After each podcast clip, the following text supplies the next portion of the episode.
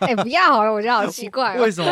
因为因为很无聊啊，就很流水账啊。我们公司前阵子就搬家嘛，然后上面也没有解释的很清楚，然后嗯有一点 delay，、嗯我们是拖到最后一个礼拜才紧急搬家的感觉，因为嗯新的紧公司。急搬家，感觉是很像要战争的，要逃难。紧急搬 家，拿着那个储备粮食跑 反正就也没有特别跟大家说什么，就哦搬家，然后搬过去之后就是还在持续装潢，所以前一两个礼拜还蛮吵的。然后每次开周会的时候，老板也都没有出现，就突然觉得好像老板在施工吗？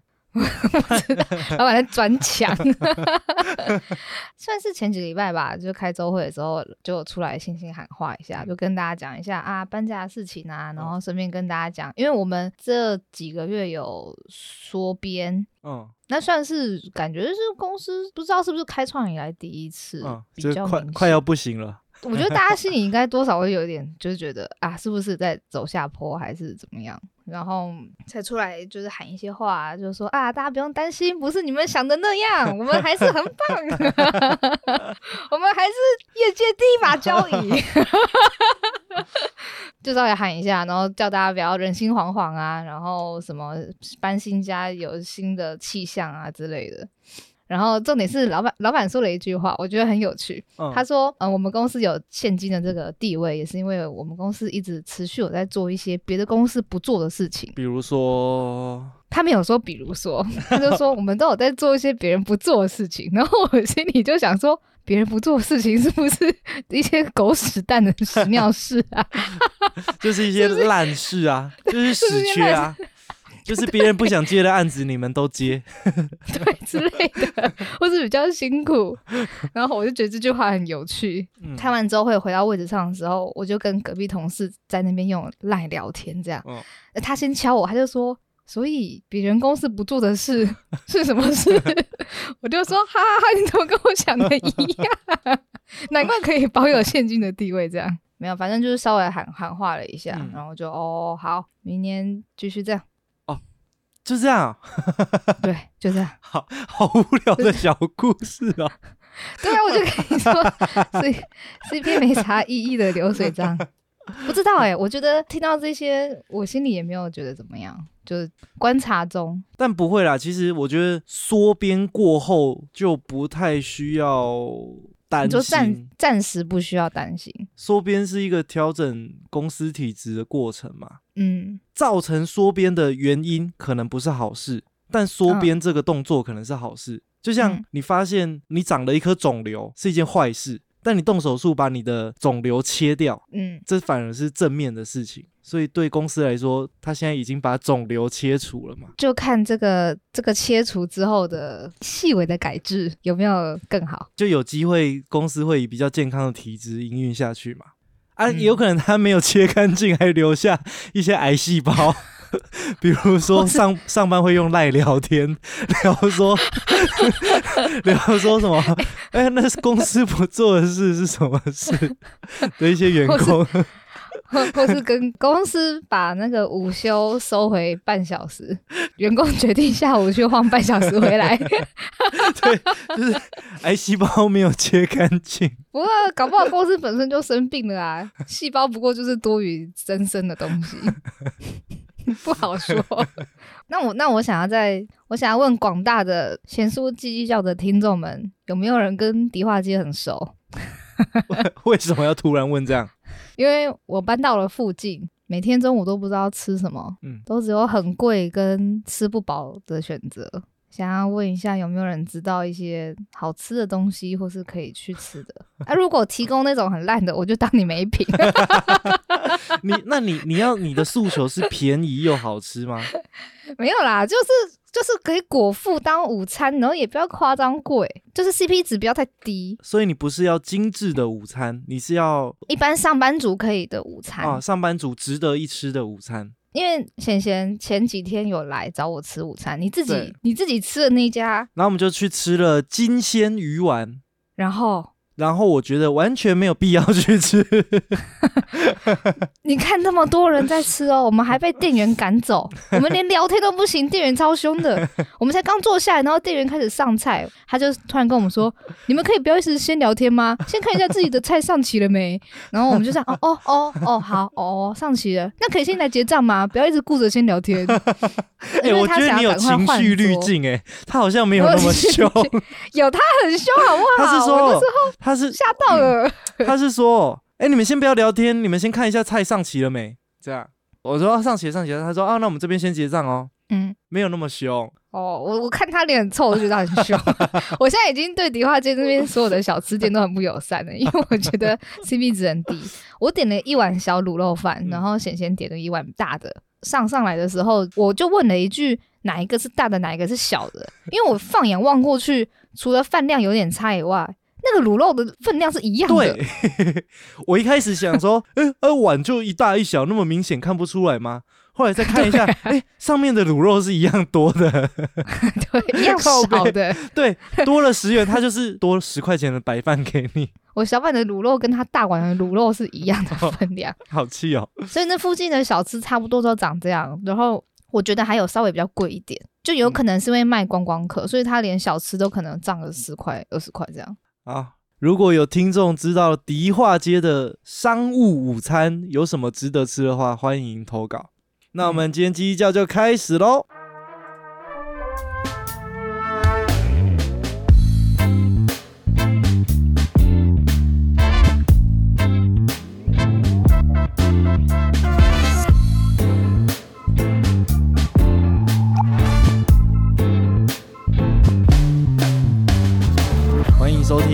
贤酥鸡鸡叫，我是快要冷死的贤贤。我是中午快要穷死的肯豆基，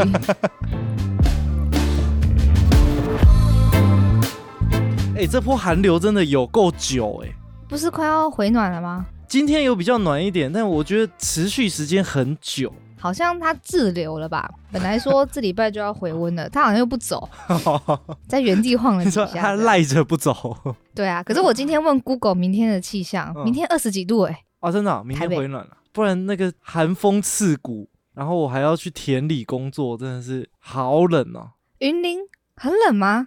寒流来的时候，全台湾都一样冷，不要以为什么南部就不会冷了，好不好？你怎么知道我在想什么？我想说南部太阳不是比较大吗？没有，有了太阳的确比较大，天气比较好，比较不会下雨。那那那那些鸡呢？那些鸡会明显的很冷吗？会发现它们身上的羽绒好像还是没办法发挥太大的作用，有一些鸡还是会被冷死啊，哈，这一波有把你的鸡冷死吗？有一些些啦，但太扯了吧！当然那你们不。会开暖气给他们吹吗？你觉得玉山农家低基金的利润有高到可以开暖气给鸡吹吗？我以为我以为农舍不会对鸡太惨了，你们不能开个暖气啊？没有，我的意思是因为我以前 如果我们卖两倍的价格的话，可能就可以我真的发言很像天龙人哎、好讨厌哦，有点不好意思。我的意思是我们家养的小鸟，算了，我不想讲了。夏天还要开冷气给他们吹。对，夏天吹冷气，冬天吹暖气，完了，我一定会被听众大发。鸡鸡会被冷死。那你知道还有一个动物也会被冷死吗？小鸡鸡，牛，不知道牛。牛被冷死，牛牛被冷死。你被。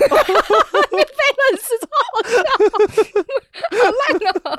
牛被冷死，你刚刚想到的吗 烂？到我自己全身都起鸡皮疙瘩。我觉得蛮好笑的。那鸡被冷死会怎样？你进去的时候就会看到鸡躺在地上哦、没有啦，可能是冷死的，也可能是因为冷，然后他们挤在一起，就会像那个那离个太远，对，就会像离太远一样。挤死在路上。可是他们不是挤在一起才可以互相取暖吗？对啊，哎，可能太挤了啊、就有一些真的在角落的，他原本觉得哦好温暖，好温暖，哦好好挤，好不能呼吸了，对、啊有点地狱啊！那希望你可以赶快营业到帮机装个暖气。好，我会努力的。好，好，那么今天这一集呢，主要是要讲刚出社会的故事。因为上一集有听众投稿嘛，然后他有提到说，希望可以听我们聊一聊出社会的故事，会不会像他一样，就是对人生很迷茫的感觉？刚出社会哦，手指头出来数，去年吧。啊，你三十几岁才出社会哦，过分。好了，我想一下啊，刚出社会哦，我从大学毕业之后，大概先休息了四个月吧。哦。那你就跟现在刚出社会的男生去当兵一样，哎，只是你不用当兵，没有我去当兵啦，你的四个月是免费的，我那四个月去新训，我当完兵才回来，反正就是想说先休息一下，而且我。才刚从就是外面搬回家里住，嗯，就啊想说很久没跟家人住在一起了，就白吃白喝，住家里爽一阵子。我其实也没干嘛，我就住在家里耍废。发现舍不得离开，一过就是四个月。其实心里是有一点焦虑，但是就又觉得说缘分自然会来，我就。哦，那你就是对财务焦虑感相对低一点点，因为毕竟住在家里嘛，然后。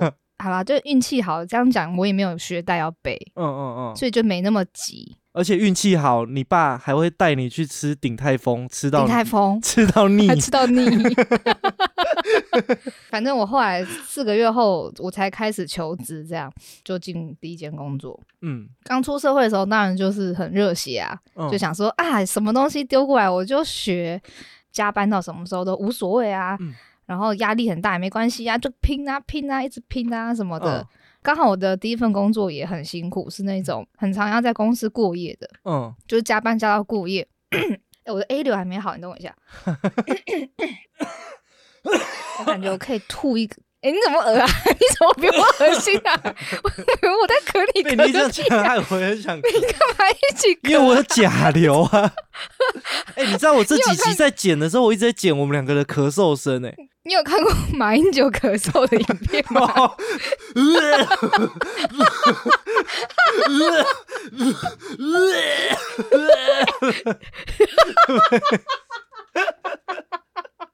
下一页，而且我其实上一集好像有一些部分，我是在笑的时候笑到咳嗽，但是那个笑我又不想剪掉。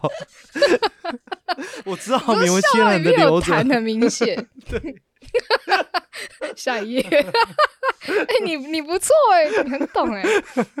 我刚刚说到哪了？哦，反正那时候就觉得自己就是一张白纸嘛，所以就尽量的吸收。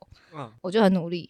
总之，我就是一个很认真的菜鸟，热血青年。然后一直到后面有一段时间就开始疲乏了。做了多久？其实身体两天哦，两天，应该一年半到两年吧。因为长期这样下来，然后我那时候又很常出差，就一直飞来飞去，飞来飞去。嗯，对啊。然后我的身体很明显就开始变很差。那时候我就开始疲乏了。是毛鼠这间公司吗？是 就是，就是，那说是我的第一间公司啊。然后后来才开始想办法，要找一些生活跟工作中的时间上的平衡，不要把自己弄成那么累，或是跟着大家，就是因为我们是责任制，嗯，所以很多事情时间其实自己抓就好了。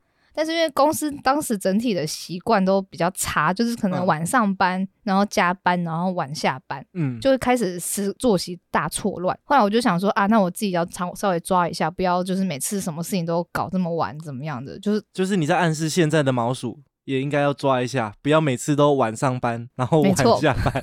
对，然后才比较把生活品质拉回来，然后稍微注重一下养生，这样。那是我刚出社会的状况。你这样刚出社会算很耐操哎。对啊，我很耐操啊，我很耐操。那我看起来不耐操吗？我很耐操哎。你你那份你，因为你是在做有关影像后置的嘛？对对对，那份工作以演唱会为主。嗯，但也是影像后置相关。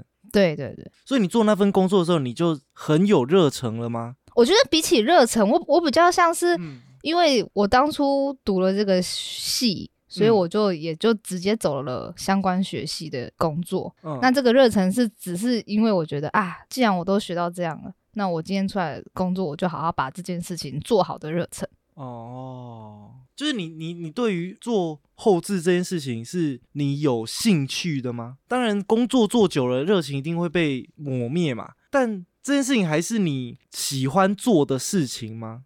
算是我不讨厌的事情。哦 哦哦，我觉得是这个是因为个性的关系啦。嗯我本身就没有说特别对什么哪一件事情很有兴趣，嗯我只要不排斥，我就都可以。那因为这个工作很累，但是它明显的会有成就感，所以那时候还蛮喜欢追求那个成就感的。而且因为你本来就也喜欢看演唱会，我喜欢看演唱会，好像倒是还好，哦只是因为这个东西很很明显会呈现给很多人看，在同才之间会哦比较明显，这个人工作状况会被发现。啊啊啊！对，所以那个年纪的我，对我来讲说，算是一件很辛苦，但是也很有成就感的事情。啊，其实就是抱着一个虚荣心在做这个工作。对，哦，我又去那个伍佰的演唱会，啊，那个顽童的演唱会啊，对对对哎呦，人家我也要去北京演，唱会了。然后做什么演唱会，大家就觉得哦，好屌哦，好帅哦什么的，嗯，成就感蛮高的啦，然后也蛮辛苦的。是，其实就是为了虚荣心。嗯，我觉得就是这个东西把我撑在那边吧，嗯，那是一开始。一直到疲乏之后，就开始觉得虚荣心算什么？这么累，我快死了，我眼睛要瞎了。自己的生活才是真的。然后开始觉得好想回家打电动哦，我都没有时间 之类的，然后就开始就开始改变心态了。嗯然后就是在碰壁期跟心态改变的时候，已经想要开始好好换一个工作方式，嗯就差不多想要换工作、换公司啊，换公司，嗯就是换换其他一样都是做影像，但是可能今天就是不要一直做嗯演唱会。你后来就跑去做 MV 的公司嘛？对对对，我后来就跑去做 MV 跟广告的公司，然后也很超，到底是怎么回事？第二份也超超的，但是比起第一份有好一点。对，因为第一份要出差，所以连六日都会被吃掉。可是嗯第二份就是平日加班，周末偶尔这样，但是也加很凶。嗯以工作性质来讲，我的第一份比较像是自己要做很多事情，嗯要完成一个东西。但我的第二份工作是大家一起合力，而且是嗯比较打基本功的，嗯就是把基础再往上加强。嗯。所以那时候就是有一点在练功吧。我是那时候只是带这种心态想，然后第三份工作就是到现在偏游算戏产业广告吧广告，对，偏游戏广告。也是后影像后置。那因为后来我觉得主要是刚出社会的时候，可能单纯就想说啊，工作工作，学习学习，嗯怎么再辛苦都没关系。可是过久了之后，就会开始有点搞清楚说。你自己对工作看法的分量会抱多重？嗯，就是像我会到后面会觉得说啊，我的自己私生活，私生活听起来好变态啊！我自己的生活上工作的比重多少？我希望它比例长怎样？要不要真的终其一生都这么多个时间卡在工作上？还是要嗯平衡一下？我还有下班时间可以做其他事情？嗯嗯嗯，就是开始去重新审视这件事情。再来就是成就感的问题，就是我希望我在这份工作上可以大概往哪一个方向，跟达到一个什么样的程度，比较不会对不起我自己。对啊，就是取舍。等于你从出社会到现在的工作都一直在同一个领域里面，而且它是符合你大学所学学的的领域。嗯嗯，那你有过对于未来的路彷徨或迷茫吗？因为依我来看，我会我会觉得哇，那你这样子应该已经很不迷茫了欸，因为你就是一直走在那一条路上面啊。哎、没有哎、其实我觉得反而也蛮紧张的是。因为我现在做的产业大环境没有很好，就是你嗯跟其他什么科技业、傻小业什么东西比，天花板蛮低的。所有的文组几乎都是这样。又文组，然后又在台北，世界上最惨的组合，文组在台北工作。也、不会啦，你文组在南部工作也一样很惨。哦，也是啦。然后就我不是很确定这样可以走多久，嗯，就是最近才跟朋友聊过这个话题啊，就是如果一直继续做这行，不知道要做到几岁还要继续做这件事情，再加上。我其实没有很想一直看电脑看到老，嗯 但是我就想说，如果我今天我要换产业、换职嗯业、换领域的话，也也还没有想到说要干嘛。所以你从出社会到现在，就是总共做了三个公司嘛。三份，然后领域都一样，只是换一个案案子类型这样。这样看起来，你的迷茫反而不是在刚出社会的时候，你的迷茫反而嗯是在我老年接近中年，就是现在 对 的时候。开始对于未来未来的那个焦虑感，不知道这条路还可以走多久，这样。哎、真的哎，我都在想说，不知道别人怎么想的，是嗯大家到了几岁会开始想说，是不是要找一个地方安定，还是嗯我一直在做这个产业是不是真的可以养老？我觉得人生的迷茫，好像好像人生不管到你几岁，你都还是会感觉到迷茫吧。还是正在想这件事情？对，于大多数的人都是这样吧，我觉得。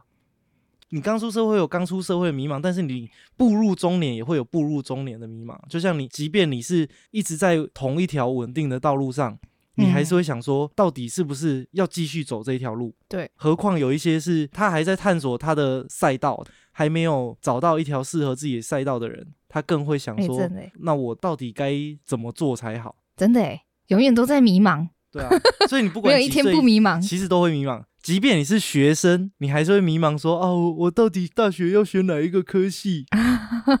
我选了这个科系以后有没有好的出路？这样，然后等你找到出路的时候，这个出路不知道可不可以走多久。然后走了一阵子，想说要继续走这条出路吗？对，所以好像好像不止出社会，好像人生不管在哪个阶段，几乎都会很迷茫。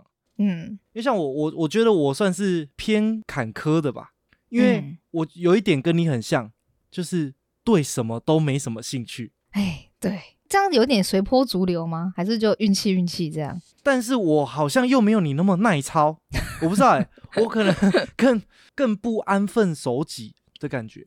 所以假设你跟我遇到一样的状况，你会待下来想说啊，我才刚毕业，我就先被人家抄一波没关系？还是你会觉得哦，好累哦，我干嘛让自己这么辛苦？我会觉得哦，我可以再看。看别的。呃，劳基法，劳基法，那么 你一个月才给我多少钱？我为什么要这样子把我整个人生都奉献给你？你还抄我，我我回头离职，先告你们 先黑韩过去，我是不会告了，但是我可能就心态上不会，偷检举这样。我我可以接受加班，但我没办法像你说哦，有时候要睡在公司，我可能会受不了可能是因为我当时太追求那份成就感了吧。啊，那份虚荣心。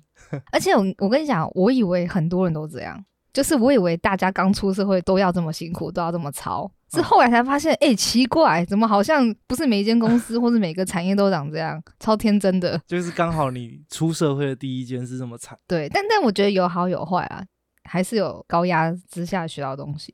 我算是一路迷茫到现在吗？有啦，我可能前前几年在魔镜的时候，心态上比较好，相对好一点。嗯但是更前面的话，就是从我开始出社会，我就是一路、一路有一种载浮载沉的感觉。所以你那时候找工作的依据是什么？因为你，诶，你算是找相关吗？大学相关？算是相关，因为我是广播电视科系的嘛，嗯，影视相关。对，嗯但是我读完大学之后，发现我自己对影视其实没什么天分。嗯，就看一些同学的作品之后，就知道啊，我不是一个有，有天生的料。我不是一个艺术家，啊，我的啊审美跟那个那个 sense 没有到非常好，嗯嗯所以出了社会就有一点不知道该往哪里找。嗯我想一下，我从哪里开始讲？我大学毕业嘛，当完兵一年回来台北，回来台北找工作，就是啊，我要上台北怕饼啊。其实 刚出社会的时候，其实还算是相对有信心的，对自己还是相对有信心的，就是初生之犊不畏虎那种感觉。就啊，老子在大学的时候表现的也算是很不错，嗯我在社会上一定能走跳的有模有样之类的。嗯嗯，然后这份信心呢，就持续了大概两天。两三个礼拜，就是嗯两三个礼拜，发现我好像找不太到自己想要的工作的时候，然后随着时间慢慢过去，那个焦虑感就慢慢出现。我那时候是在外面租屋嘛，因因为每个月要缴房租啊，所以你你的每个月的那个血是自动一直减少，一直减少。我原本想说，还是要随便投，随便找，先工作再说。先做了再说。正当我快要绝望的时候，大学的一个教授就密我，然后就说他有认识一个在做新媒体的老板，刚好有在找员工，然后看我有没有兴趣，他帮我丢履历给他这样，然后就说、哦好啊好啊好啊，新媒体 OK，新媒体赞，新媒体喝胜，嗯后来就去面试。就顺利的上了嘛。然后第一份工作就让我尝到新创公司自由的滋味哦啊，，就跟你一样，啊晚上班晚下班，嗯，我都大概一两点才去上班。哇，你跟我那时候也差不多如果运气好的话，可能七八点就可以下班了，哦。那那感觉听起来蛮舒还蛮服的啊、赞的。因为对啊，面试的时候，主管就说：“哦，我们这边是没有打卡，所以你大概中午左右来就可以了。嗯嗯，”我就听他的话，我就真的给他中午左右来，然后我是全公司最慢到的，哇，你很敢哎、然后也没有人讲什么，我就皮皮的一直保持这个状态，就哦没有什么，那我就这样子。然后那时候去是做算有一点像类似网红经纪人的工作，但是只有带一哦个网红这样。哦，你那时候就在做这个了哦。我我回头看那时候其实没有做的很好啊，毕竟就是刚出社会的小屁孩。对，啊，我要负责的工作就是主要啦，主要是帮忙他拍片，嗯因为他也算是 YouTuber 吧，就是影片创作者。嗯然后我要跟他一起想脚本啊，帮他拍片啊，帮忙剪这样。嗯嗯，然后做的不顺吗？还是很废废的？嗯，我自认为我对于影片创作没有什么天分，嗯，所以我嗯现在回头看那时候做的东西，嗯嗯，起鸡皮疙瘩，还真是有点 烂啊。当当初做的东西怎么那么像学生作品啊？还以为都是学校的哎、是壁纸真的呢。对，真的有一点烂。嗯，但一方面是我我心可能也不太适合那个属性，因为因太为飘了，是不是？因为那个作业时间就是有时候假日有什么突发状况，你就要赶快想脚本，然后拍呀、干嘛的。啊，我在假日的时候临时被抠，我就会想说干，我在放假，但是我还是会做，但是可能嗯我不知道我那个情绪是不是有透露出来是怎样。但总之啊，过了几个月，我就换部门了，我就换去做活动的的部门。嗯，啊，在那个部嗯门就稍微做的比较好。哎、可是你你你讲到没没天分没心得，嗯，我其实那时候我也蛮早就发现我好像没什么天分。你是说对于你就是现在做的工作？对啊，因为有的人就是美感很强，嗯你一看就知道。嗯，但是因为我就凭着一股觉得，反正其他事情我也不会，我嗯就当一个无较情的后置机器。对，就想办法这样。可是这件事情其实对我来讲，一直都觉得有点挫折。嗯。就是那时候觉得说啊，你你做个老半天，然后看别人好像用比较简单的方法，可是因为他美感很强，就会哦东西就会明显比你好看。哦。就是那个天分，就比如说影像创作，我从很早就已经会剪辑软体了，然后操作也算熟练，但我剪出来的东西就是难看，因为节奏就是不对，就是我说的没有 sense。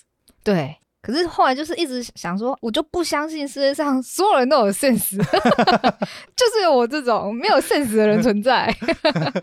然后就稍微打听一下其他前辈啊，是不是也有像我这种没 sense 的？然后发现有很多人都没有 sense，、发现大 sense 家就是是用最重要的事情，有的话就是大加分，对，但但是勤能补拙。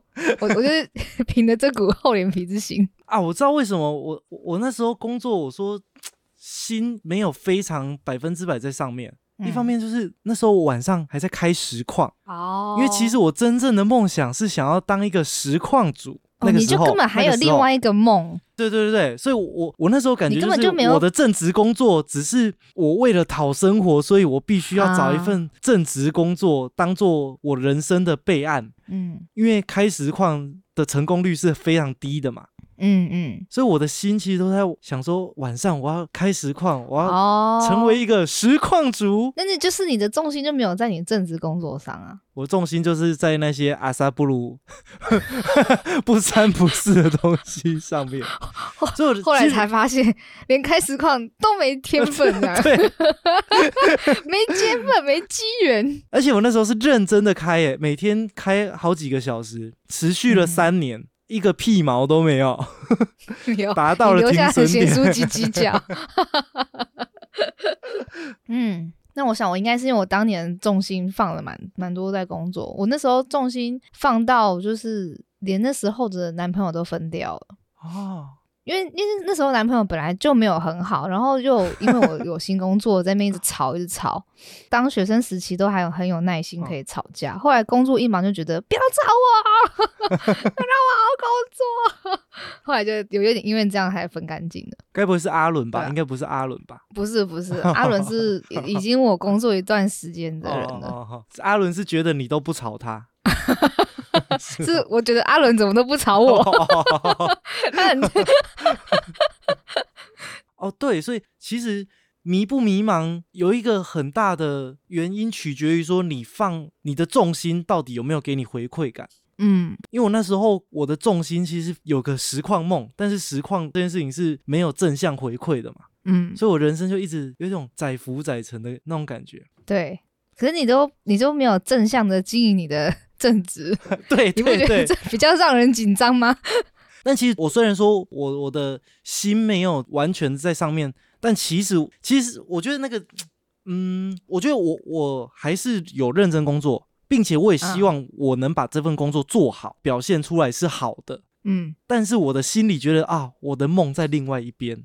嗯反正那一份工作做了一年，当然也是蛮辛苦的，嗯嗯。然后薪水又很少，因为那时候嗯我、我第一份工作嘛，进去二十五 K 而已。哎、我进去的时候也是啊，二十六 K，对二十六 K，真的每个月都是月光族，哎，超可怜的。做了一年，然后我我觉得可能一方面也是刚出社会没多久，那个嗯锐气还很强，都觉得说哼我还年轻，然后一方面觉嗯得自己最聪明，因为谢家男人的基因嘛，觉得自己啊，最屌，你刚出社会有这种锐 气哦？不知道我我觉得我我当时在那个环境里面，我还是算是聪明的人，当然嗯社，会经验不够，处理事情的经验不够，嗯，我现在回头看是一个小嫩嫩，然后有一些，其实我现在回头看觉得自己很屁很白痴，但是啊其实啊有一些小聪明是你可以感受到自己的小聪明是展露的出来的。嗯，然后那时候就觉得，嗯，一年了，老子不做了，老子要去外面的世界看一看。嗯嗯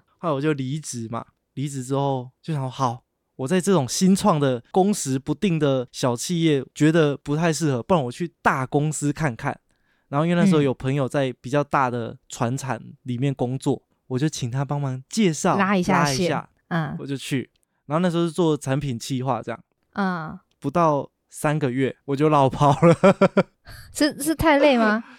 就是他那个气氛真的跟我原本做的工作差太多了。哦，他是非常传统，严谨，办公室没有人在聊天，就是上班你不会听到有人在闲聊，嗯然后每天工作压力都非常大，然后都每天早上准时进公司，然后嗯下班都可能需要加班个半小时一小时，嗯，至少嗯然后那个主管的人生观就是说，人生就是要工作啊，就是要加班呢、你就感受到那个主管的人生观，就是觉得所有员工不应该要有自己的生活，嗯。应该要把工作当做自己的生活嗯的那嗯。种老主管。工作生活一体的人，对对对，然后整个企业也很老，然后那工作压力是会让我觉得每次哦，周末六日晚到礼拜天晚上的时候，我心里都会产生焦虑的那种那种压啊力，就想说啊啊，明天又要上班了，不知道又要发生什么事了，好烦哦，那种心情，嗯嗯嗯。所以我就绕跑了。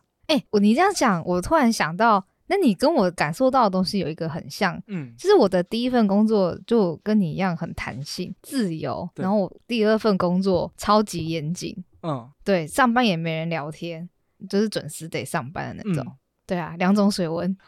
但我没有绕跑，我我适应力有点强，就这点来讲，我觉得可能上下班准时，我可能还是可以接受，但是他那个工作氛围真的是太传统，啊然压后嗯太压抑了，压力也很大，嗯嗯。然后后来我就再去找新的工作，这样，然后找到了另外一份三 C 电商的工作。然后那时候因为我的实况梦还在进行着，所以我找工作的时候，我的首要目标就是上下班要稳定，就是我嗯下了班我要能好好的开实况，都不用管其他的事情。嗯然后我就去做了我的第三份工作，嗯它是三 C 电商嘛。然后我的做的工作其实很机械化，就很像、嗯，很像是用电脑的产线作业员。文文书处理员，对，文书处理员，对，因为他是每天要上架很多三 C 产品到卖场的嘛，然后我们工作就是去产品的官网把那些产品资讯抠下来，然后再嗯格式调一调、转一转，然后上架上去，嗯，就是每天都做这么无聊的事情。嗯哦，我在那边好像做了两年还三年。为了有一个好的下班时间，对，唯一的好处就是下班不用管事，可以开实况。嗯反正我在那份工作待了两三年，我觉得我对于工作经验的累积，不是工作经验，就是我对于我的职能的累积觉得停停滞吗？是停滞的。完全没有没有什么技能的增强，我离职之后我要找下一份工作，对，完全说不出我在上一份工作有什么厉害的地方可以到下一份工作说嘴的。哦，你可以说你音打很快啊，打没有用字速度很快，那没有用那个东西。那个真的就是拿时间去换钱，然后人生空转的工作，我觉得啦。嗯嗯，然后我在那边做两三年，一直做到我觉得啊不行，我的实况梦该醒了，停损点到了，我才离职。那一阵子才是我真正人生我觉得最迷茫焦虑的时候。我到那时候我还是不知道我下一份工作要找什么领域、什么类型，嗯，而且那时候等于是出社会四五年了嘛，哦，四五年感觉很紧张。不只是紧张，那个紧张是比同你的你的同才，你的同才出社会四五年，就已经慢慢开始在他自己的领域有累积了一定的东西了。嗯，我觉得这嗯这才是让人家最焦虑的。哎、我那时候也常常觉得年纪是一个比较逼人的问题，嗯，因为大家都会自私的觉得你已经出社会几年，你应该至少有嗯什么东西要到什么程度了，嗯，这会是一个压力。我觉得。因为很多人他们出社会，就是我很多同学，他出社会之后，他就一直固定的在同一条赛道上面。就像我这样，对，像你这样，不管你再怎么废，你只要是一直稳定的待在同一个赛道，做了四五年，你一定会累积出一些东西。嗯但我是出了社会四五年，然后我是一直跳来跳去，跳来跳去，跳来跳去，一直从零开始，从零开始，从零开始，然后什么嗯屁毛都好像没有累积出来。嗯，然后大学的时候，我我是班上同学里面聪明的那一个，结果出社会过了几年之后，我是班上同学里面最废的那一个，嗯，那个心理压力跟焦虑感就是会很高，爆爆棚中。而且会有一种自卑感，啊啊，对对对对对对，自卑感，就是你觉得干别人都好像有一点什么东西了，为什么我还这么废？所以你就下定决心再去换一个，我就下定决心，好啦，不走实况梦了，开始认真工作。啊 啊，刚好有人介绍，然后进去了一间实况经纪公司。听起来很像回到你的第一份工作，但是结合了你后来的兴趣了。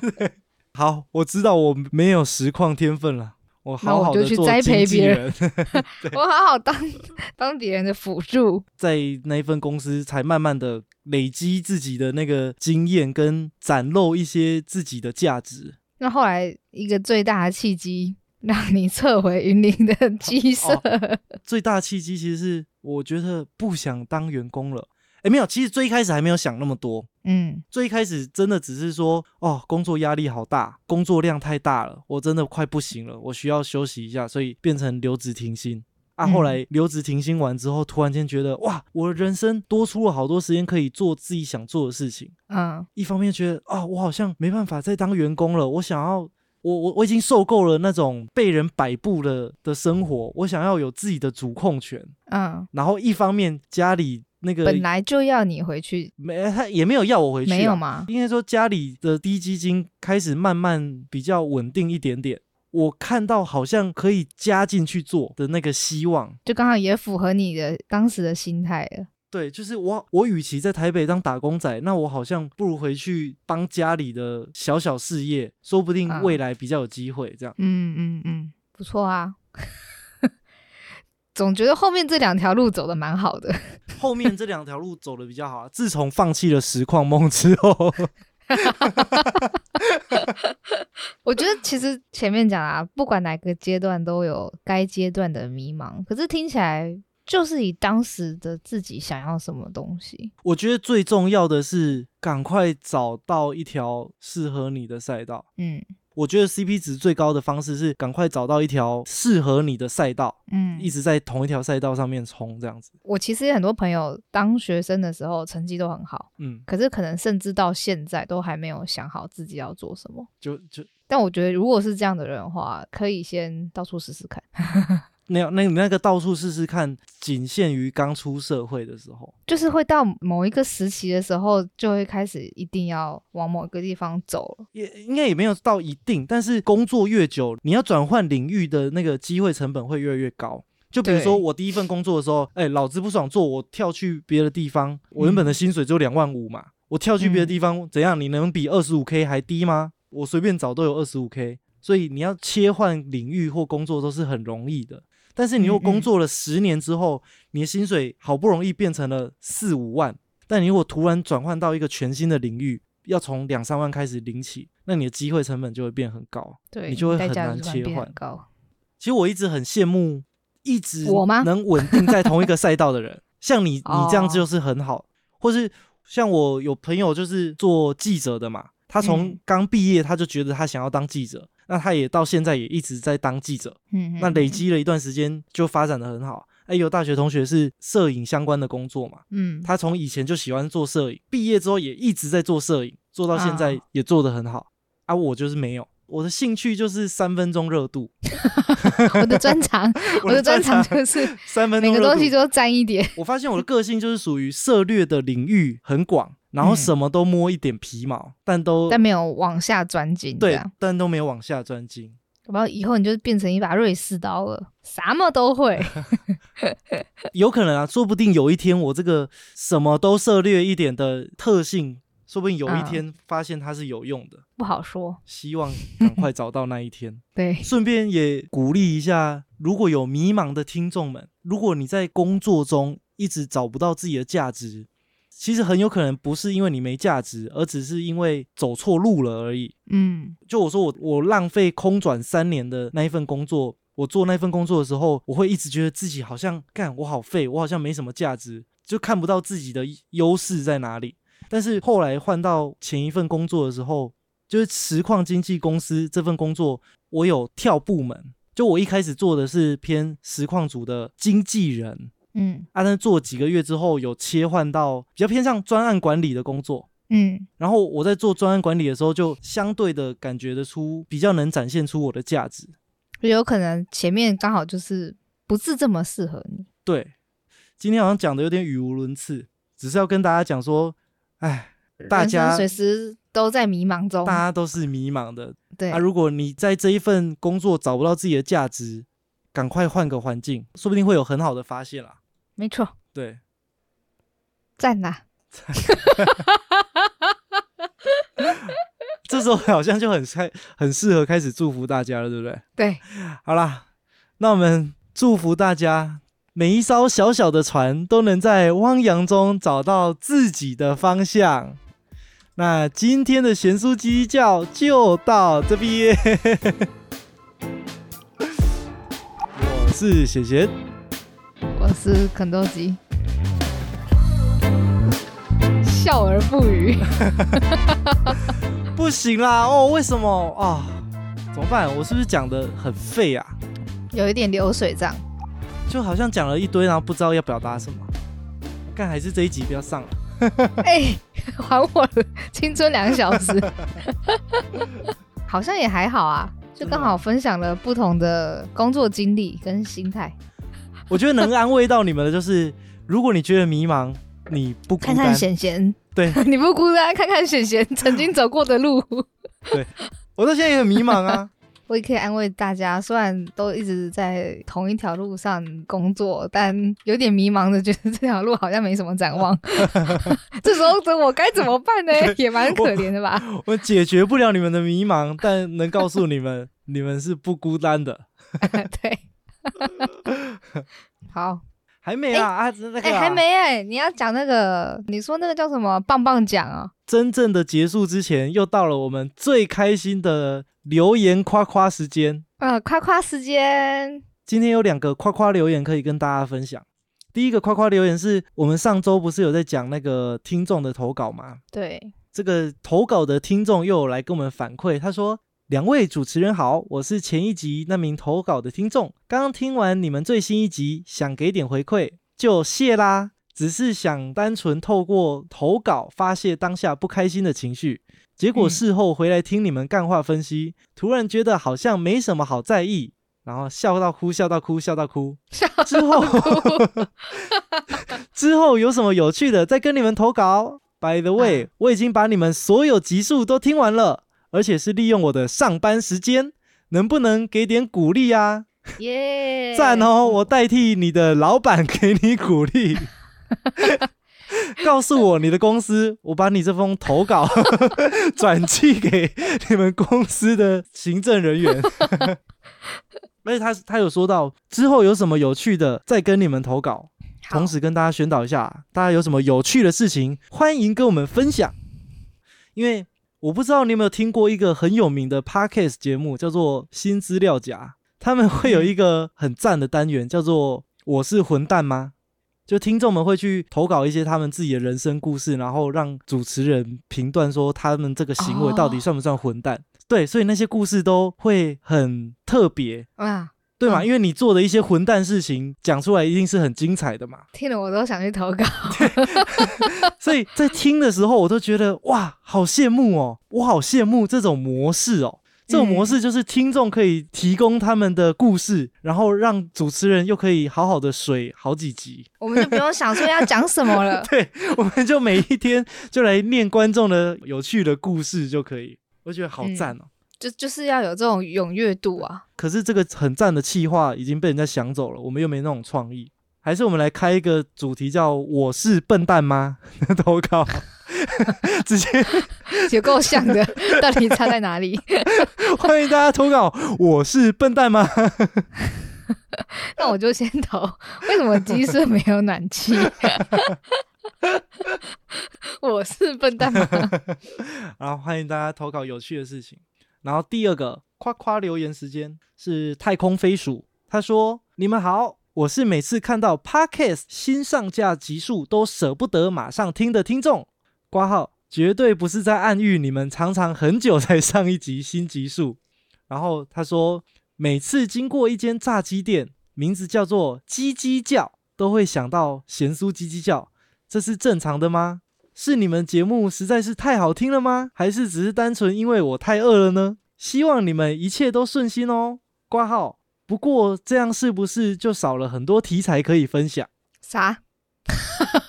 啥题材？他这封留言主要有分三个段落嘛。第一个段落是在说新集数都舍不得马上听，很赞，要珍惜，因为搞不好哪一天就没有新激素了。且听且珍惜啊。我们已经用最大的力气，让每个礼拜保持一集了。这个破节目还能持续多久？不知道啊。然后他第二段是说，每次经过一间炸鸡店，那个店名叫做“鸡鸡叫”，是一个美式炸鸡店。对，那是我们的副业，没有啦。好险，他是卖美式炸鸡，他不是在卖 咸酥鸡。然后美式炸鸡的鸡来源就是你云林的鸡舍的鸡哎、以后如果我们有钱，说不定就可以开一间咸酥鸡鸡叫的咸酥鸡的店，的炸鸡店。好赞啊！然后他说希望我们一切顺心。不过是不是这样就少了很多题材可以分享？意思就是说，如果我们什么事情都很顺心的话，我们就没有故事可以讲了。哦，我的中文真的很烂的，我现在看懂。我想说什么东西题材？好啦，谢谢你的祝福啊！因为你的祝福，我今天违规停车被开罚单了，真是一切不顺心啊！